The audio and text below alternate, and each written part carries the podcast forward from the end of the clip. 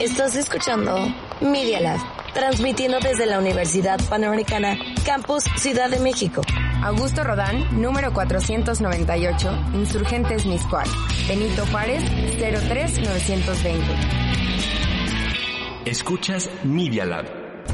Los hechos, comentarios y opiniones expresadas en este sitio y programas son responsabilidad de quienes lo emiten. Y no reflejan en ninguna circunstancia el punto de vista de la Universidad Panamericana. De sus autoridades y o representantes legales. Diagnóstico Económico, un programa que presenta los temas relevantes de la economía nacional e internacional. Con conceptos que sí entenderás. El doctor Gabriel Pérez del Peral nos trae la receta. Diagnóstico Económico.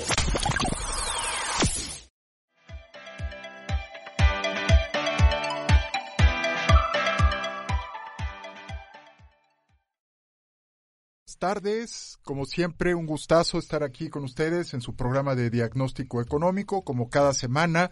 Con mis alumnos vemos, revisamos las variables que movieron los mercados durante estos días. Hay eh, muchas noticias, como siempre, muy buenas investigaciones realizaron. Vamos a hablar de inflación, vamos a hablar de las tasas de interés, vamos a hablar de la política fiscal, vamos a hablar de la reunión cumbre que se está dando del del G20.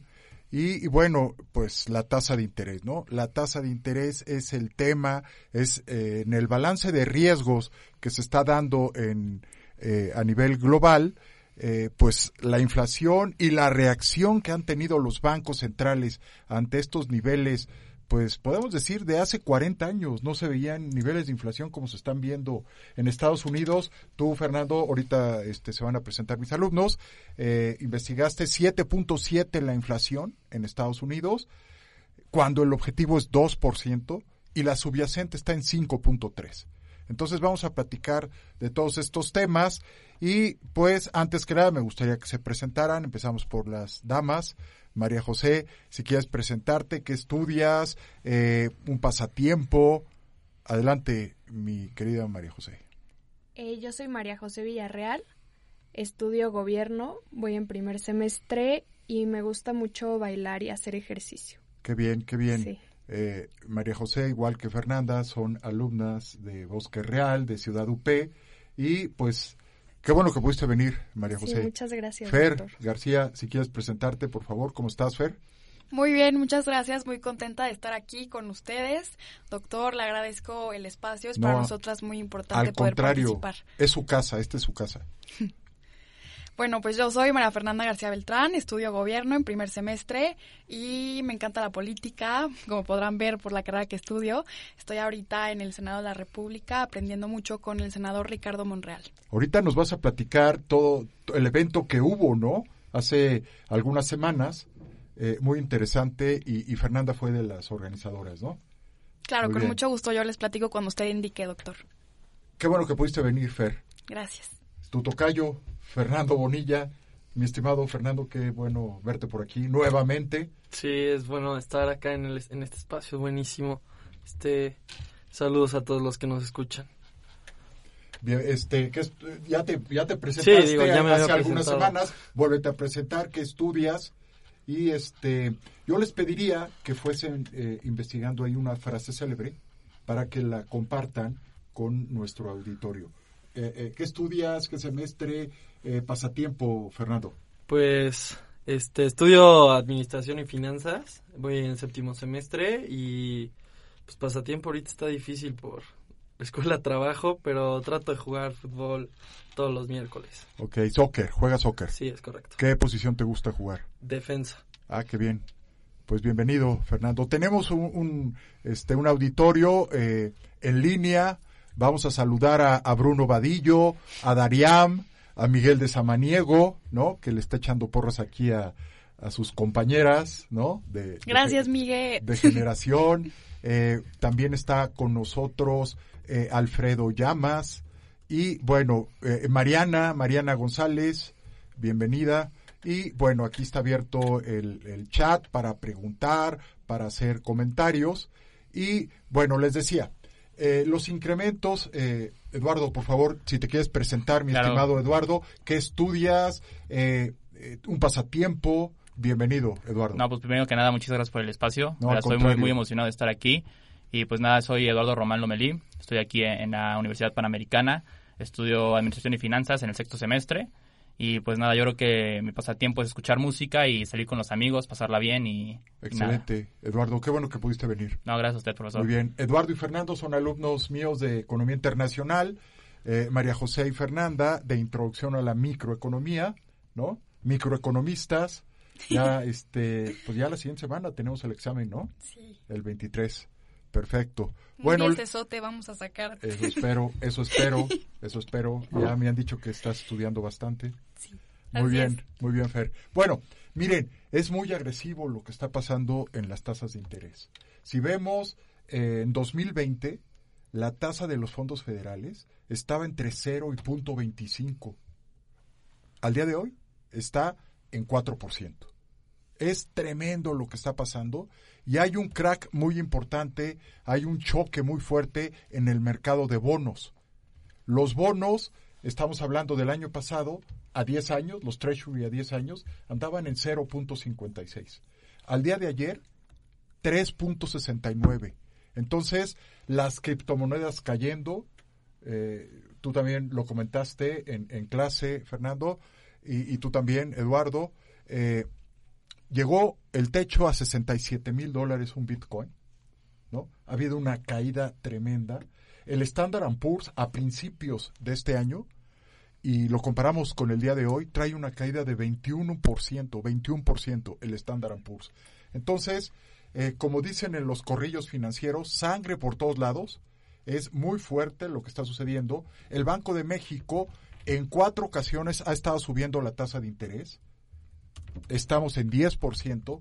Ya hay pronósticos de que este ciclo alcista pueda terminar entre 11 y 11.25. Bueno, pero vamos a entrar en materia, por ejemplo, de inflación. María José, tú investigaste sobre la inflación en Argentina, ¿no? Y tú también, Eduardo. Sí. ¿Verdad? Si quieren eh, comenzar, María José, primero las damas. Ah, sí, muchísimas gracias. Eh, bueno, la noticia habla de la inflación en Argentina y en Turquía. El alza generalizada en los precios golpea a todos los hogares. Los alimentos han sido uno de los rubros que más se han encarecido en los últimos meses. Entonces, bueno, debido a la inflación, como vimos en la noticia, los precios de los alimentos han aumentado. Argentina se acerca con un nivel de 86.6% en escala interanual en, al cierre de septiembre del 2022 y Turquía tiene la tasa más alta de inflación en alimentos de 93.0% al menos de los países que se tienen datos. Impresionante, impresionante. 88% la inflación en Argentina y a nivel global la parte energética y la parte de los alimentos es la que está alimentando los niveles tan, tan altos que se está dando en, en- en- en la misma, en la inflación.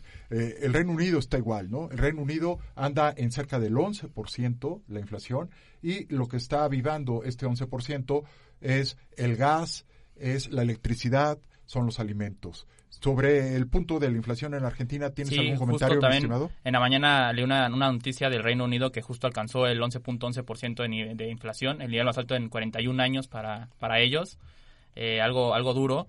También en la parte de Argentina, bueno, como comentaba mi compañera, este, niveles altísimos de, de inflación para Argentina, eh, Turquía para convertirse en la inflación más alta de- del G20, este, la verdad, pues bastante, bastante que comentar sobre eso. Y también Argentina pues impuso este la parte de, o sea, congeló precios de 1700 bienes que se esperaba que pudiera ayudar para, para bajar un poco la inflación en este en este país, pero pues no se ve una des- des- desaceleración pronta para, para Argentina y pues nada, que afecta bastante tanto a, a la población de, de Argentina como a todos los que hacen comercio con ellos, ¿no? Excelente, excelente. También estamos saludando a, a Emilio Caviedes, ¿no? Que me está mandando muchos saludos. Eh, Alfredo Llamas.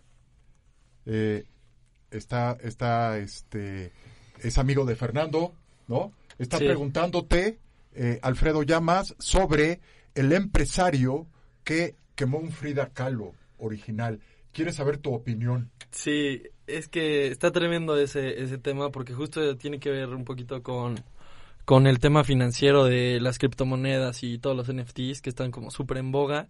Esta persona decidió que comprar un Frida Kahlo y luego este hacerlo NFTs para así comercializarlo.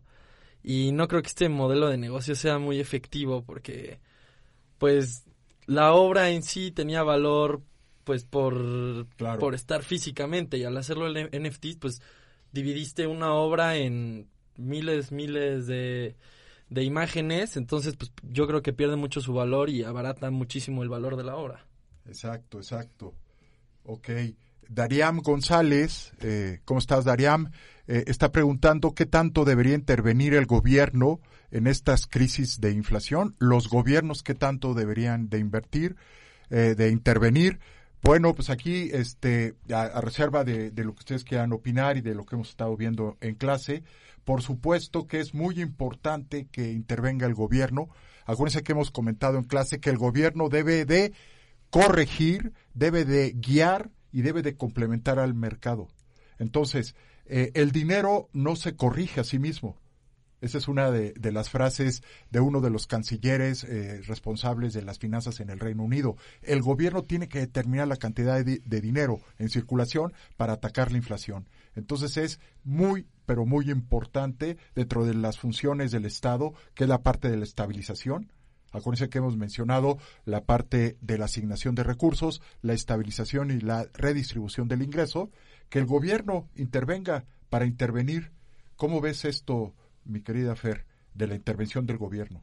Pues como lo hemos visto en clase, el gobierno en este sentido, a pesar de que sea una, un sistema de libre mercado, pues da ese toque de equidad y para resolver también esas fallas, pues sí necesita intervenir y lo podríamos catalogar tan solo el problema que plantea Dariam como que son parte del problema, y también pues son parte de la solución y yo creo que es muy importante que se hagan, se apliquen políticas al respecto. Por supuesto. A ver, hay que decirlo claramente, los incrementos que estamos viendo, por ejemplo, en Estados Unidos, ¿no? De 7.7, cuando el objetivo era 2%, es básicamente por la fiesta de apoyos, tanto fiscales como monetarios, que se dio en los últimos eh, par de años. Eso es lo que está sucediendo. Y, llama mucho la atención, eh, Fernando, que pues los corrillos financieros estén muy contentos porque ya se está desacelerando la inflación, cuando el objetivo es 2% y andas en 7.7. Eh, y aquí en México el tipo de cambio anda en 19.30.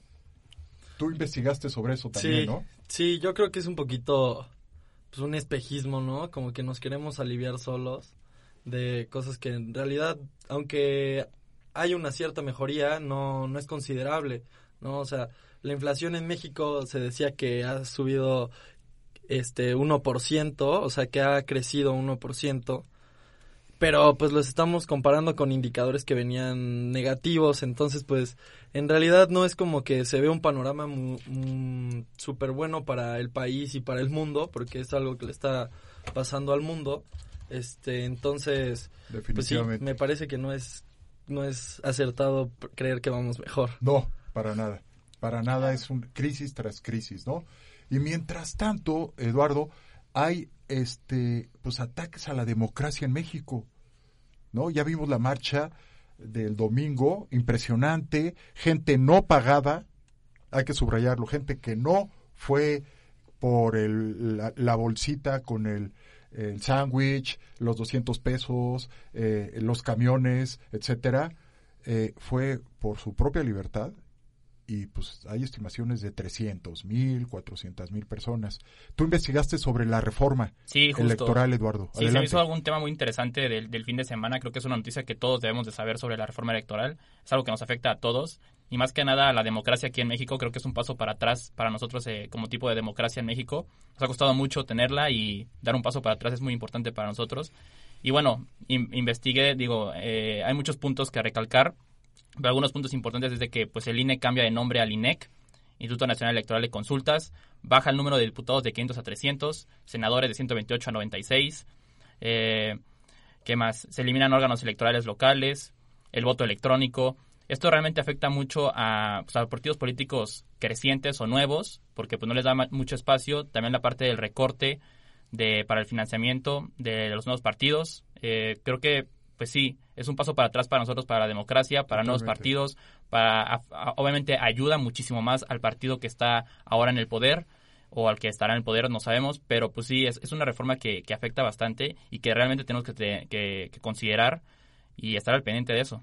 Exacto. También hay que subrayar que actualmente los representantes en el órgano de gobierno del INE pues están nombrados por las fracciones parlamentarias en el Congreso. Y con esta reforma que se pretende pasar, eh, pues sería ya un voto directo de los ciudadanos con previas consultas, entre comillas, ¿no? En donde ya sabemos cómo se las gasta este gobierno en cuanto a imaginarse resultados de consultas que no existieron y que pues son eh, candidatos ganadores, entre comillas, los que va anunciando, ¿no? Entonces, eso es un ataque muy fuerte a la democracia que está inhibiendo los niveles de inversión. Fernanda, eh, te están mandando saludos desde Jalapa, eh, Veracruz. ¿no? Fernanda es de, eh, tú eres de Jalapa, ¿no? Sí, La Fundación Lepach. Saludos.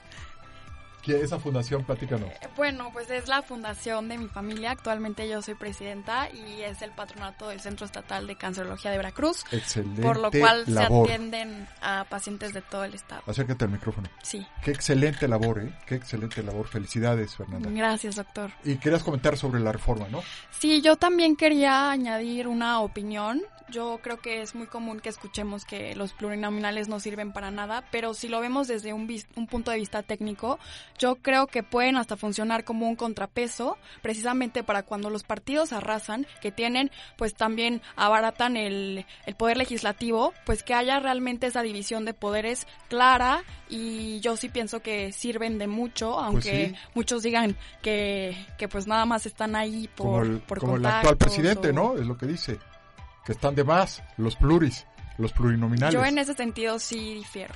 Yo estoy de acuerdo. Y también representan pues a las minorías que yo creo que deben tener una voz en el Congreso. Sí, definitivamente, definitivamente. Eh, mi estimada María José, tú investigaste sobre los precios de la canasta básica. Sí. Si quieres comentarnos algunos de tus hallazgos. Sí, claro. Eh, voy a dar un poco de contexto de la noticia. Eh, el nivel de precios de la canasta de consumo mínimo en México continúa una tendencia alta. Durante octubre del 2022, esta cesta registró un encarecimiento del 9.01% respecto del mismo mes del año previo. La inflación sigue siendo una de las preocupaciones más importantes para los países alrededor del mundo. Eh, bueno, ahora sí que... Es un, es un digamos, una preocupación universal.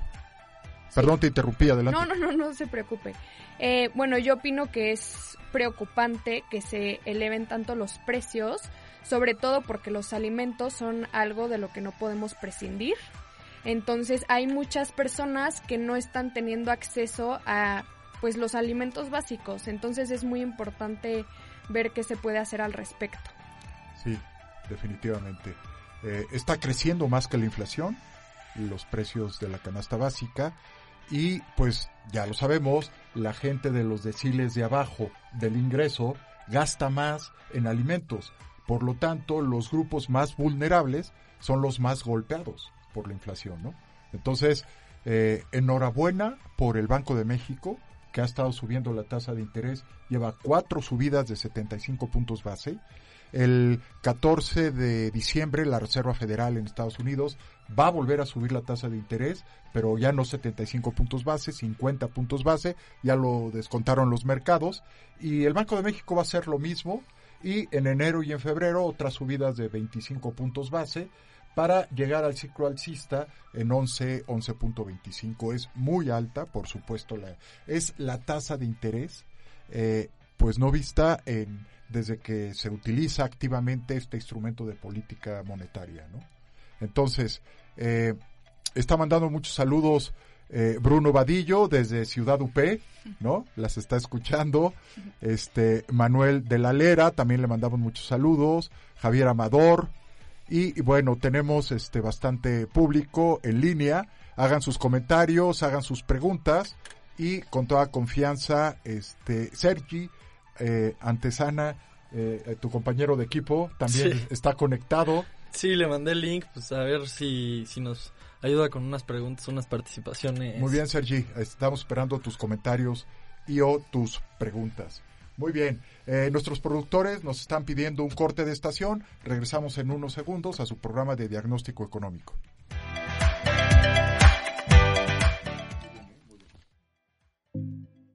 No te vayas. En solo unos minutos regresamos con el diagnóstico de la semana. Nosotros hacemos podcast, videos, fotos, notas, programas de radio y más. Para conectarte, solo síguenos en www.medialab.up.edu.mx. El Laboratorio de Medios de la Universidad Panamericana, Campus Ciudad de México.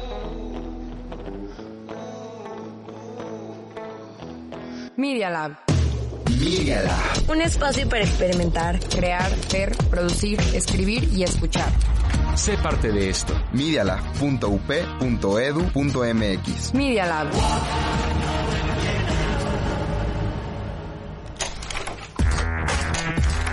La Universidad Panamericana tiene un laboratorio de medios que se llama Media Lab. Media Lab. Experimenta.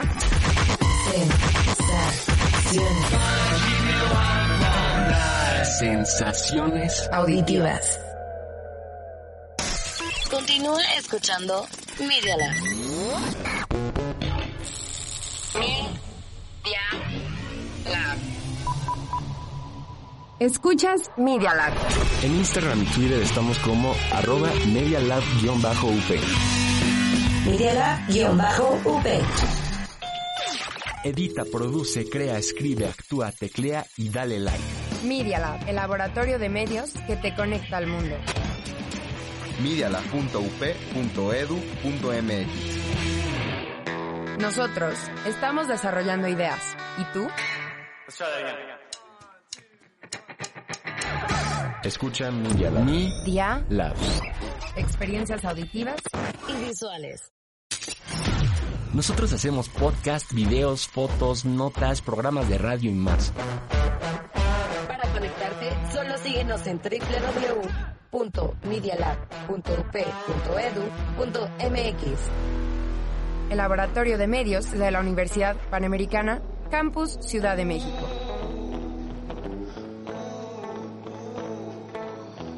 Media Lab. Continuamos con su consulta. Diagnóstico económico. Signos vitales.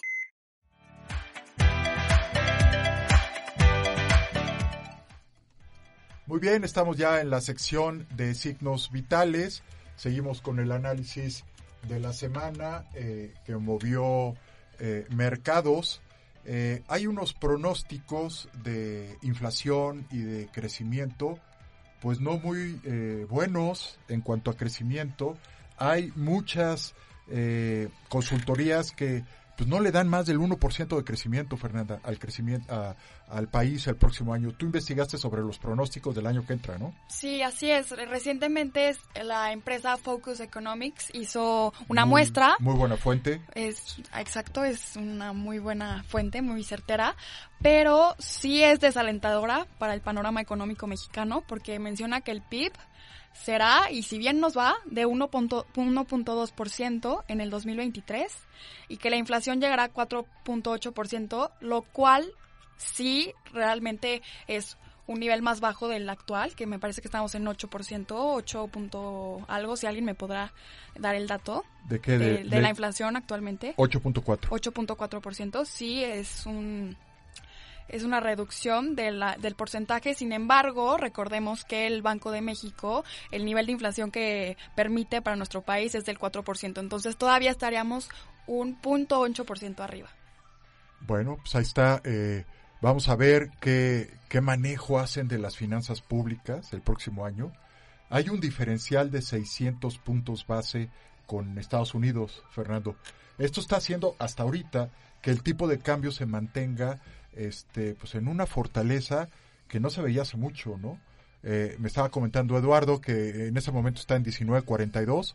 19.42 ¿no? en la mañana sí lo, lo investigué y estaba en 19.42. Eh. Exacto, ayer 19.30 ¿Tú cómo ves, Fernando? Eh, también investigaste, ¿no? De la fortaleza de la apreciación del tipo de cambio. Sí, claro, y como lo comenta, pues este las tasas nos están haciendo un favor, ya que pues todavía la inversión extranjera está viniendo a México, ya que Banjico tiene una tasa más alta que la Fed.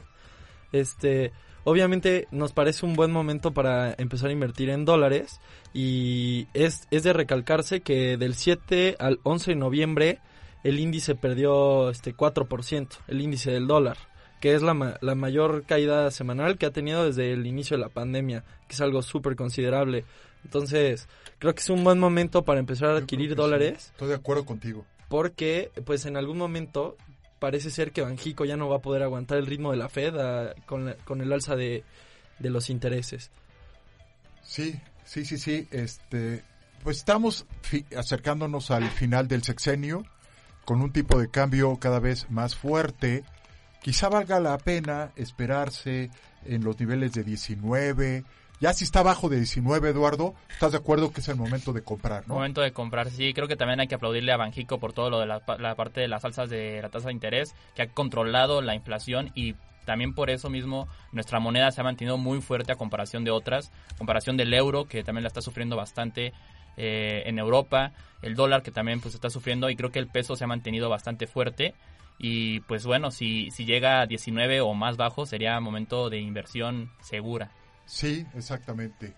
Eh, y mientras tanto, el, el presidente está atacando la balanza de pagos de México, no permitiendo importaciones de bienes eh, transformados genéticamente el, maíz transgénico está eh, prohibiendo que lo importemos de Estados Unidos. Qué despropósito tan... Y es muy importante las importaciones, ¿no? Que estamos haciendo. Tú investigaste sobre esto, Eduardo. Sí, justo eh, el presidente, pues quiere quiere prohibir para 2024 la parte del maíz transgénico creo que, digo, más que nada afecta el Tratado de Libre Comercio del TEMEC. Está violando, ¿qué artículo tú investigaste? Está el 34 punto algo, no, no, no lo tengo ahorita aquí presente, pero sí es, es el 34 punto... 31.4. 31.4. 31.4 del TEMEC. Es, el artículo. Justo, y, digo. Lo está violentando. Lo está violentando. También, obviamente, afecta a muchos productores estadounidenses. Iowa es el principal estado productor de maíz. Eh, con un crecimiento de 2.500 millones de brushes y además de que exporta 16 millones de toneladas de maíz a México cada año. Digo, esto podría obviamente, como hemos visto en clase, beneficiar a productores mexicanos locales al no estar importando tanto, pero también podremos este, soportar esa demanda que nosotros, porque el maíz es uno de los productos básicos en nuestro país, entonces 16 mil millones de toneladas que no llegarán a México, podremos o sea, cumplir con esa demanda. Qué despropósito, ¿no? Y, digo, más que nada por la parte del TEMEC, eh, tenemos una relación, o bueno, hay, un hilo muy estrecho en toda la parte del TEMEC, como hemos visto en, clases. Eh, creo que violar este tipo de, de acuerdos, pues nos afecta a nosotros también y afecta posibles futuros tratos con, eh, o negociaciones en el TEMEC. Entonces creo que sí es un tema muy delicado y que debe de, tratarse lo antes posible. Sí, definitivamente senadores en Estados Unidos ya están pidiendo que se haga una revisión, que se hagan consultas a esta posición pues sin sentido, ¿no? Que está teniendo. Hay que subrayar que México no es productivo en el, en, el maíz, ni en el trigo, ni en el sorgo. El campo mexicano es, tenemos ventaja comparativa, como lo hemos estado viendo en, clase, por el clima, por el tipo de tierra, en frutas y hortalizas. Ahí sí, somos muy productivos, pero no en maíz, no en trigo. Por eso importamos tanto. Y eso es lo mejor, ¿no? No es una posición mercantilista, siglo XVIII, ¿no? Que lo mejor es exportar y, no estar comprando en el, ¿no? Tipo Trump, America First.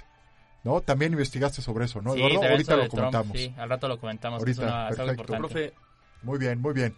Ok, entonces, eh, perdón, adelante, mi estimado Fernando. Y sabiendo todo esto que estaba platicando mi compañero de, del maíz y el trigo, este, pues por algo se refleja este la los 10 puntos en la en la canasta básica, el crecimiento de, del precio, ¿no? Porque si no importamos, obviamente se va a encarecer se va a encarecer la comida y el maíz y el trigo es algo fundamental en la, en la alimentación del mexicano. Sí, también digo, toda la parte de, la guerra, este, las cadenas de suministros rotas, Exacto. Digo, Estados Unidos es un es un aliado bastante importante que podemos importar fácilmente de ellos, entonces si no tenemos a, a él que, que nos importe, pues quién más con todo lo que está pasando dentro de del mundo, toda la, la parte de todos los problemas que están haciendo, Sí, que bueno, ha habido. definitivamente está la guerra entre Rusia y Ucrania, está, este propósito que tiene Estados Unidos de desvincularse de China. ¿Por qué? Porque la política de cero COVID, como bien estás comentando Eduardo, pues ha estado metiendo más disrupción a las cadenas de suministro en China. Entonces lo que está optando el señor Biden ahora en la cumbre G20 es desvincularse lo más rápido que se pueda con de China, este también ante una posible intervención en Taiwán que le pegaría al mercado de microprocesadores, ¿no? Sí, Muy sí, bien. también con, con China, además para comentar, eh, digo, el, también los precios del petróleo bajaron gracias a eso de eh, China, el importador más grande de petróleo en, en el mundo. Sí. Eh, con todas las restricciones que tiene de COVID, no las quitaron, entonces la productividad va a bajar, por lo tanto no hay, demanda. tanto, no hay tanto con- consumo de petróleo y por lo tanto los precios están bajando y eso es algo importante que mencionar. Sí, por supuesto, hay que subrayarlo. Mi estimada María José, tú investigaste sobre la recaudación, ¿verdad? Sí. Un tema importantísimo en las funciones de asignación de recursos que tiene el Estado y también en la redistribución del ingreso, ¿no? Sí, claro. Adelante, eh, María Eh, José. Bueno, pues más que nada esta noticia habla un poco de la recaudación de impuestos sobre la renta. Eh, aumentó un 40% anual en el tercer trimestre de este año. Eh, los ingresos públicos que se generan por los impuestos a las ganancias de las empresas en México ha crecido de manera importante durante los últimos años y de acuerdo con las cifras del SAT, al corte del tercer trimestre del 2022, el fisco captó 831 mil millones de pesos por ICR a personas morales o empresas. Eh, bueno, entonces eh, esta recaudación ha aumentado. Puede que haya, o sea, que se deba por una buena estrategia del gobierno, una buena estrategia de recolección. Sin embargo, creo que es importante analizar que esto sea una buena noticia y que no nada más esté haciendo una recolección nada más porque sí, que sí se vea reflejado en los gastos públicos y que sepamos en qué se está usando el dinero recaudado. Porque, pues Claro, claro, que... Transparencia. Sí, claro, la transparencia se me hace súper importante.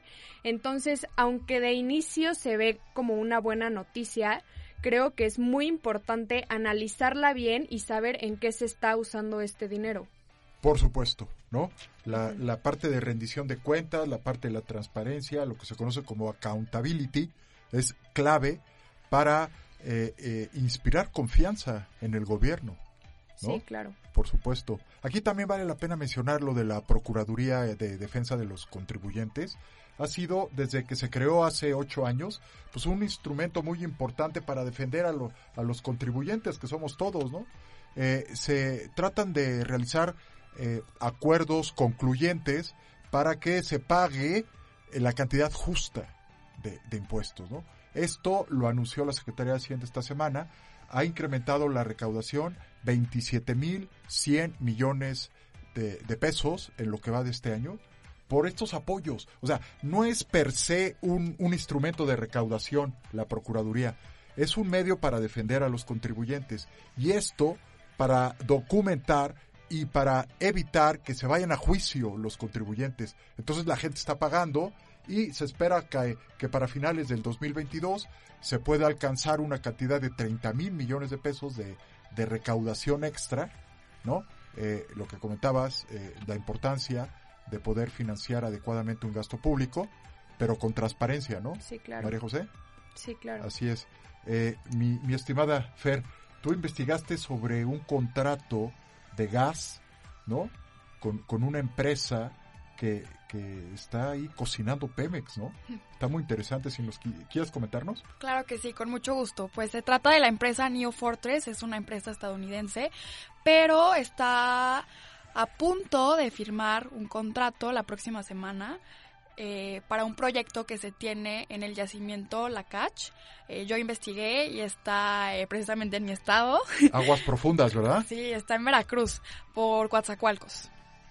Y pues esto es fundamental porque va a ser un proyecto que trae una inversión de 1.790 millones de dólares. Interesantísimo. Y yo creo que nos va a, a impulsar mucho en este sentido.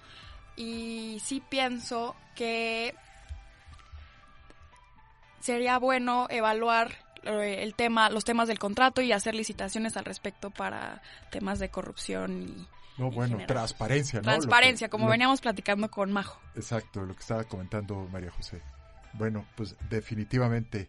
Eh, mi estimado Fernando, tú investigaste sobre el cobro del IEPS de, de la Secretaría de Hacienda, cómo ha utilizado este mecanismo para el subsidio de las gasolinas y qué impacto ha tenido en el precio de las mismas, Fernando. Sí, es correcto. Aunque no es tan representativo porque como podemos ver la gasolina no para de subir y no baja de los 25 pesos. No baja y se acerca a los 26, ¿no? sí, pero bueno, el gobierno tiene su política de que no iba a haber gasolinazos, de que no iba a haber tanta subida de gasolina y entonces el IEPS en el, en, Puro discurso, Fernando, puro discurso. Es correcto. Lleva ocho meses sin cobrarse en el, el IEPS en el diésel. Y pues este también el IEPS en la gasolina premium se está cobrando nada más el 3.53%, que aún así no, no se ve reflejado de una manera considerable, ya que la gasolina sigue subiendo y aunque no se cobre y tenga y tenga parte de discurso del presidente que no se está cobrando y el gobierno está haciendo las cosas bien, pues en realidad hay muchísimas más cosas que afectan al precio de la, de la gasolina, de, de todo lo que compra un mexicano promedio que afectan más que lo que pueda estar haciendo el gobierno. Definitivamente, definitivamente. Tenemos más comentarios de gente que está conectada. Eh, eh, TH Corner está poniendo en su comentario felicidades a todos. Este programa es una gran iniciativa para jóvenes, ¿no? Es, es lo que siempre he dicho, ¿no? Es un programa hecho por mis alumnos, para mis alumnos, en donde pues es, digamos que la dimensión práctica de las materias que imparto para que vayan viendo cómo se están día a día eh, moviendo los mercados, ¿no? Tanto los mercados de bienes y servicios como los mercados eh, financieros, ¿no? Y, y en este caso, el gobierno, cómo debe de intervenir para guiar, para corregir y para complementar a los mercados, ¿no? También investigaron los, los cuatro sobre el comportamiento de las bolsas de valores, ¿no? Eh, pues ya se le dice, el, ¿por qué es tan atractivo el, el, mercado de valores? Ya se le conoce como el mercado, ¿no? Ese lugar en donde la gente se hace rica muy rápido, pero también se hace pobre muy rápido. Todos los días vemos en las noticias, ¿no, Fernando? Sí, o sea, creo que es algo que se ha puesto súper en boga, ¿no? Invertir, que está muy bien, o sea, es preferente invertir a ahorrar porque el dinero en el banco no genera nada y el dinero en la bolsa pues sí genera algo, ¿no? Pero es muy difícil que una persona que no entiende, que no estudia los factores macroeconómicos, que no sabe cómo, claro. cómo funciona la tendencia financiera, pues Claro. este tenga un rendimiento considerable mayor a, a un CETE, que es lo que se está buscando, ¿no? Siempre tener, cuando uno invierte, es tener un interés o una tasa mucho mayor a, al CETE.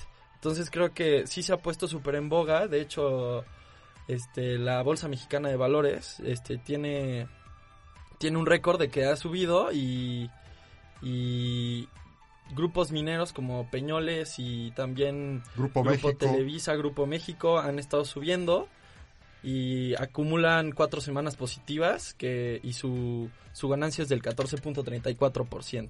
Sí, fíjense, eh, en, en esto que menciona Fernando, ha llamado mucho la atención esta semana el aumento de, del precio de la acción de Televisa, ¿no?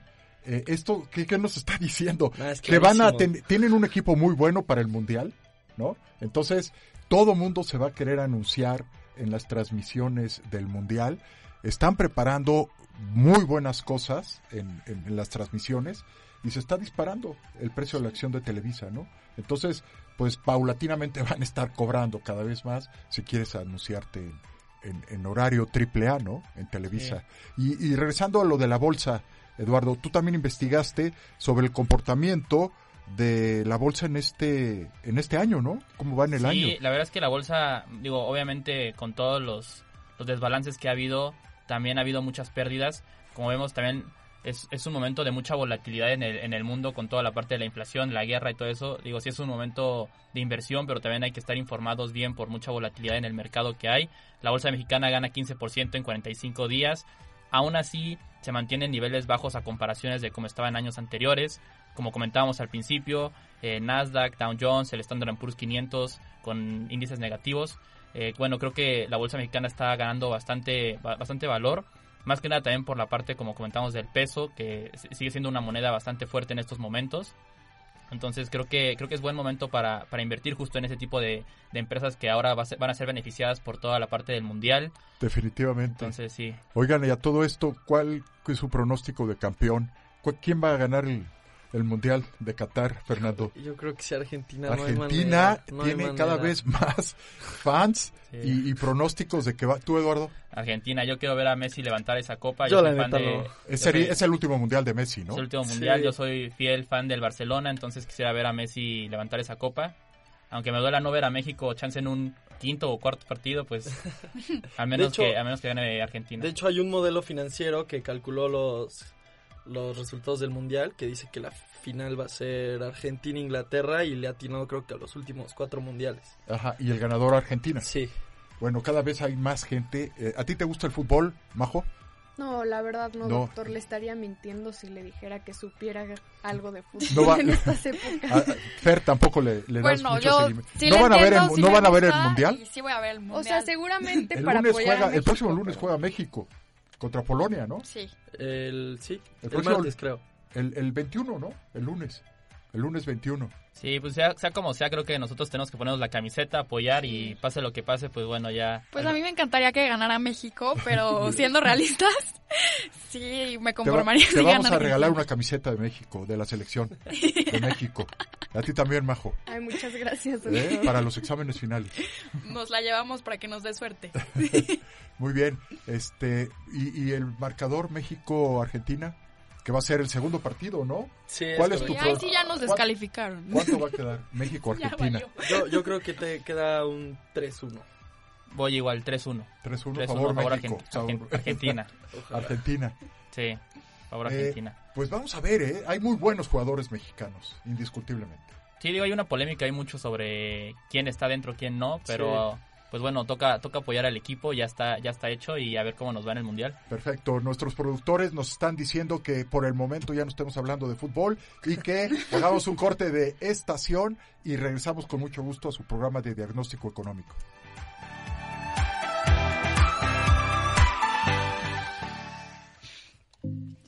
No te vayas. En solo unos minutos regresamos con el diagnóstico de la semana. Continúa escuchando Media Lab. Media Lab. Nosotros hacemos podcast, videos, fotos, notas, programas de radio y más. Para conectarte, solo síguenos en www.medialab.up.edu.mx. El Laboratorio de Medios de la Universidad Panamericana, Campus Ciudad de México.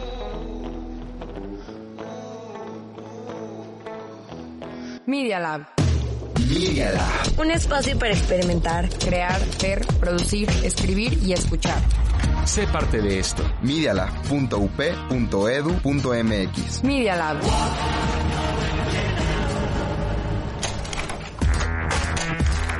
La Universidad Panamericana tiene un laboratorio de medios que se llama Media Lab. Media Lab. Experimenta.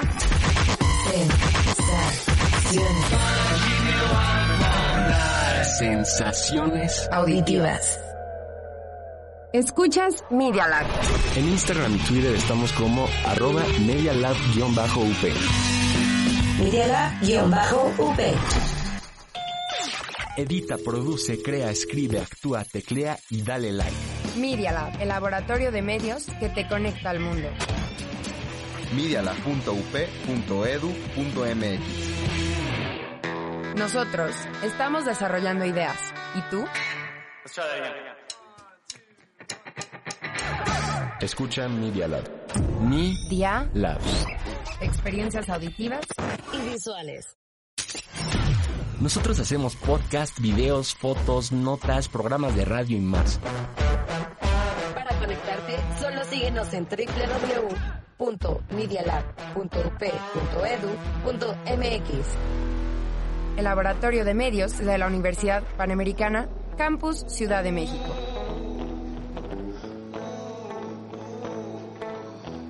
Media Lab. Continuamos con su consulta. Diagnóstico económico. Radiografía económica.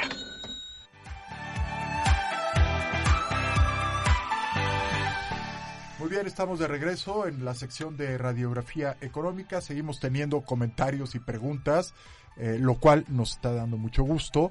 Eh, eh, Sergi Antesana está preguntándoles que qué opinan del manejo de las tasas de interés, cómo lo está haciendo Banco de México. ¿Tú estás de acuerdo, Eduardo? Yo la verdad estoy muy de acuerdo. Yo también, ¿eh? Yo también. Creo que ha sido algo bastante bien de Banjico copiar la parte de la Fed. Digo, Estados Unidos es, es un modelo a seguir para nosotros y creo que vamos a seguir copiándoles por un muy buen rato. Se espera una bajada de interés, como usted mencionaba ahora, de 50 puntos bases para el próximo mes y después el próximo Bueno, año... subida, una subida, Una subida de 50 puntos bases. una desaceleración en las subidas.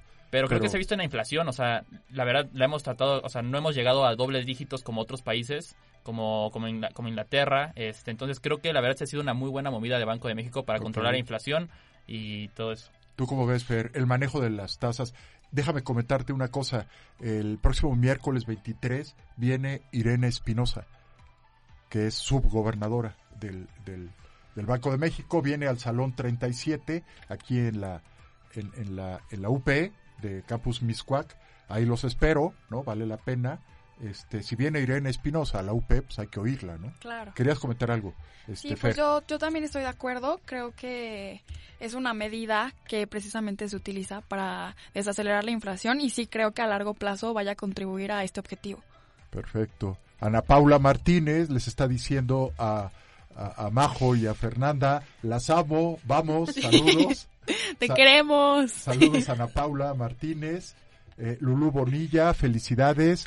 Te amo, Fer. ¿Cuál- ¿Es a ti? Creo Sí, que es es tu el- novia. este Fer. Es mi tía.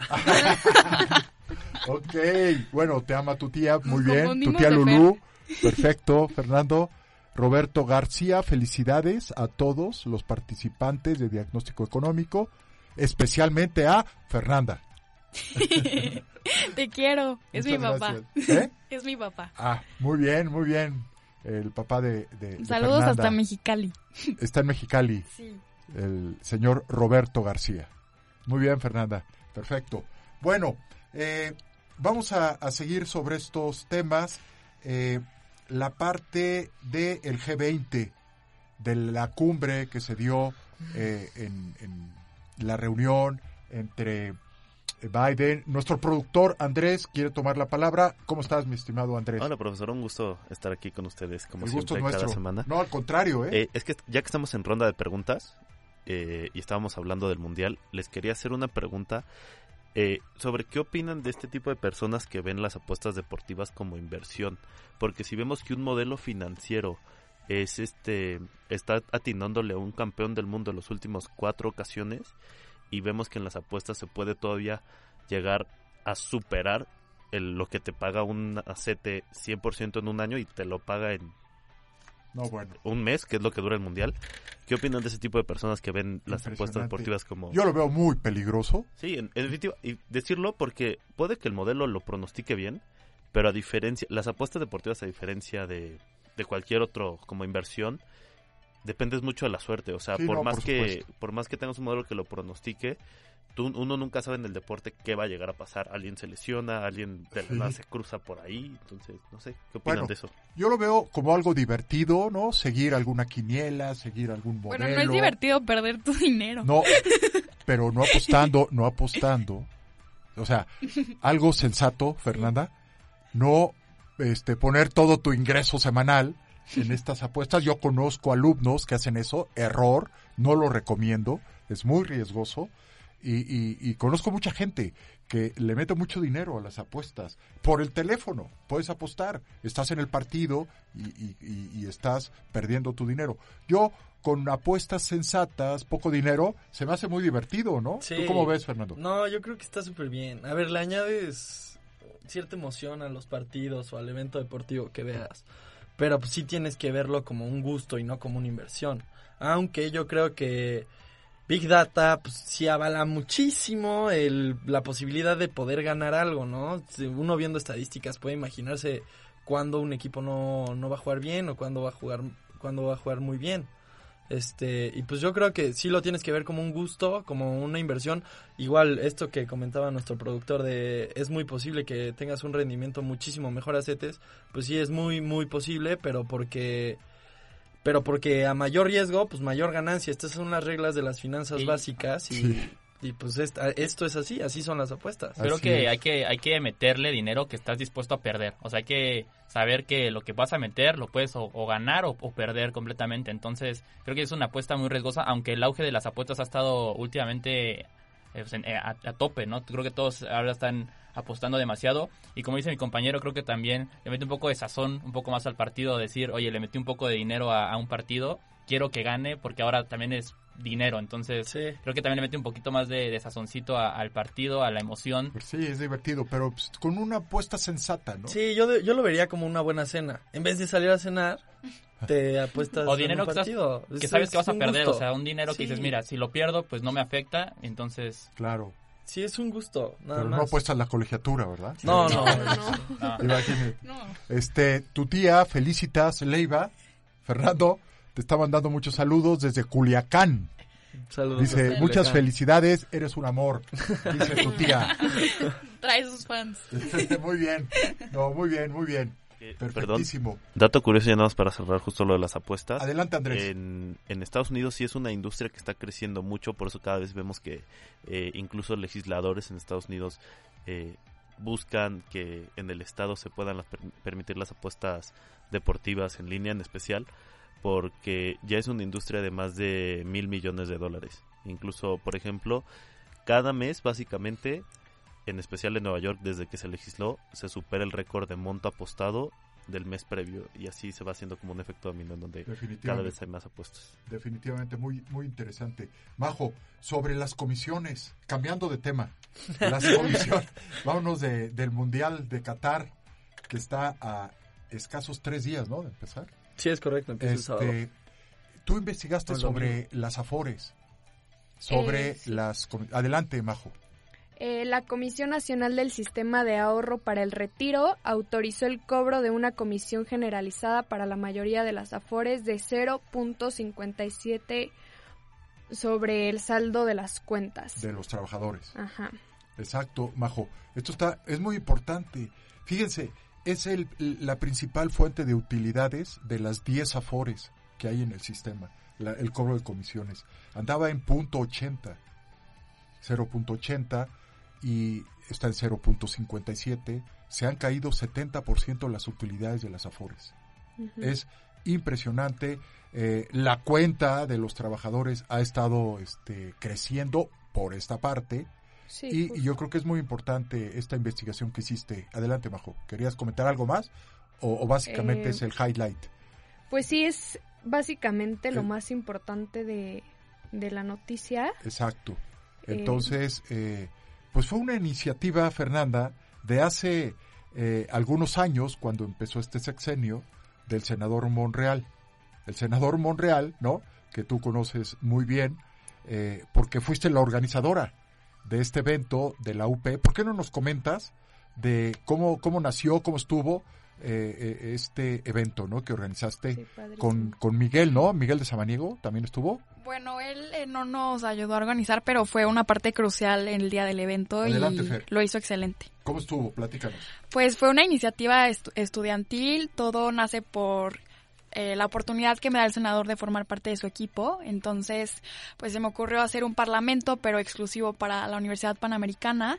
Y participaron, solo había 128 lugares, porque solo hay 128 escaños, pero tuvimos muy buena respuesta, más de 200 registros. La verdad es que me sorprendió y fue una experiencia muy enriquecedora para todos, porque yo creo que te ayuda un poquito más a ponerte en tu papel de que a pesar de que no seas senador ahorita o no seas político o no quieras ni siquiera hacerlo, tienes esa capacidad de hacer algo por tu país desde el área en la que estés y fue una experiencia súper valiosa. Majo también nos acompañó, muchos de, de la clase de introducción a la, micro, a la microeconomía también nos, yo lo sé, yo lo nos acompañron. Me pasaste la lista.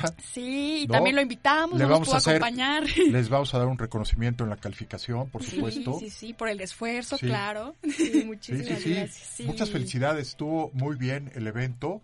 Yo, este, desgraciadamente no pude estar, estaba dando clase, pero este, ya me platicaron. ¿Tú cómo, qué, qué percepción tuviste, Majo? Ay, a mí me encantó, se me hizo un ejercicio súper interesante.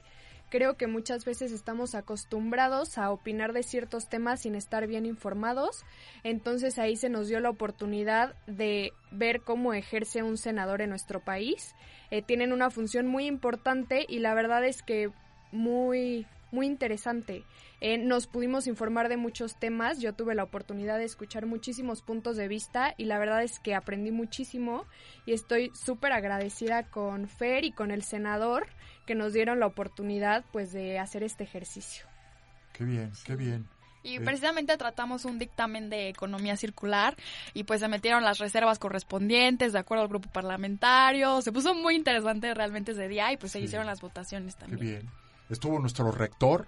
Sí, el doctor Santiago, García. El doctor Santiago García. Sí, así es. Y también el doctor Guillermo Tenorio, el, director, de, la director de la facultad. Sí, y la rectora, la doctora Fernanda Yergo, eh, nos comentó que no nos podía acompañar, pero nos estuvo siguiendo y, nos felicitó mucho. Eh, mucho. apoyo, ¿no? De la rectora. Sí, eso es lo que quiero reconocer por parte de la rectora y de nuestro rector. Siempre, pues los brazos abiertos para estas iniciativas estudiantiles que que pues es muy importante para nosotros contar con ese apoyo de nuestra alma mater, que sentir como ese, ese abrazo a nuestras iniciativas, nuestros proyectos, nuestras ideas que las apoyen. Yo creo que es muy importante. Muchísimas gracias. Qué bien, qué bien. Y eso que van en primer semestre, ¿eh? Ya me imagino la cantidad de eventos que van a organizar. Se vienen más. Sí, esperemos que sí. Eh, eh, durante su carrera y su posible maestría. Muy bien, pues estamos ya acercándonos a la recta final del programa. Eh, Bruno Vadillo, saludos a Bruno, comenta que estuvo muy padre el evento, él asistió y, que le gustó mucho. Y bueno, pues no me queda más que darle las gracias, eh, hicieron muy buenas investigaciones y yo los espero al auditorio el próximo semestre en la temporada número 17 del programa de diagnóstico económico. Que pasen un excelente fin de semana. Muchas gracias. Gracias.